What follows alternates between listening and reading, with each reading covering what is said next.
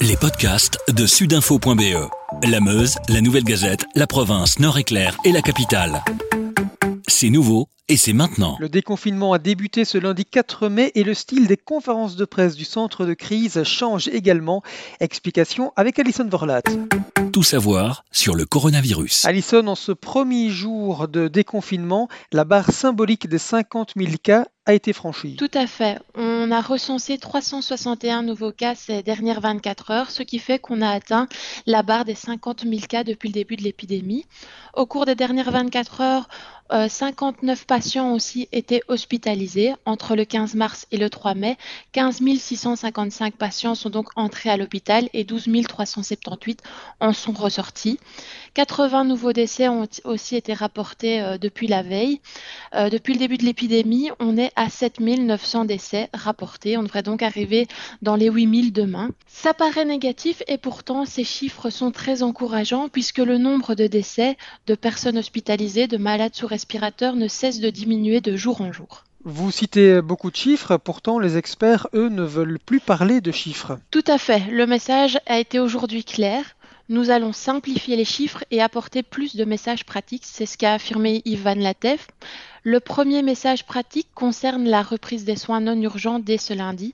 Les experts ont rappelé que certaines personnes ont peur de consulter alors que leur santé se détériore pour d'autres raisons que le coronavirus. Et donc, si on a un problème de santé, quel qu'il soit, on doit appeler son médecin traitant, que ce soit son généraliste ou son spécialiste.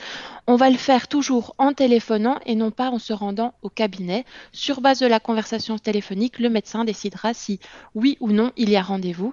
Et là encore, les experts rassurent, les salles d'attente ne seront pas bondées vu que tout se fera par rendez-vous.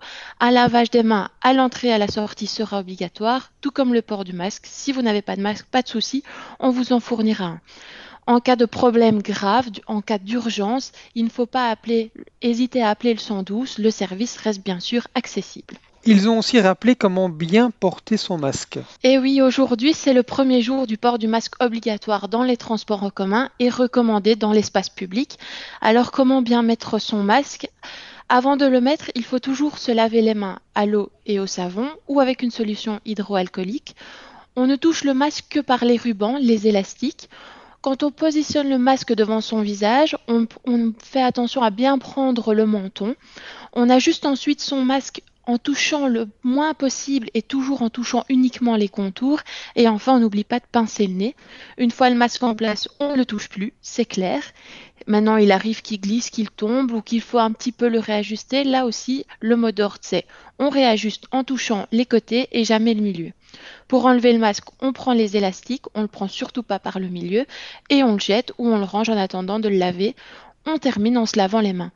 Ils ont aussi rappelé que le masque peut être porté jusqu'à 8 heures. Attention toutefois pour ceux qui parlent beaucoup, là ce sera maximum 4 heures, ce sera le cas des enseignants d'ici quelques semaines. Enfin, si votre masque est souillé ou mouillé, il doit être jeté, d'où l'utilité d'avoir toujours plusieurs masques chez soi. En ce premier jour de déconfinement, les experts ont enfin rappelé que le virus euh, n'a pas encore été vaincu. Il est important de suivre les mesures, ont-ils dit, pour nous permettre de reprendre de manière sécurisée nos activités et donc il faut déconfiner progressivement. Le virus est affaibli, mais il n'est pas encore vaincu. Il y aura encore aussi certainement des pics et des émergences, et ça, tout citoyen doit aujourd'hui accepter de, vivre avec ce virus et de s'attendre à de tels pics. Mais on sait qu'en adoptant les bons comportements, nous allons pouvoir maintenir le contrôle. Et donc pour les experts, les réflexes aujourd'hui quasiment acquis par tous, comme le lavage des mains, le masque, la distanciation sociale, doivent devenir des automatismes. Avec sudinfo.be, la Meuse, la Nouvelle Gazette, la province, Nord-Éclair et la capitale, passez en mode local.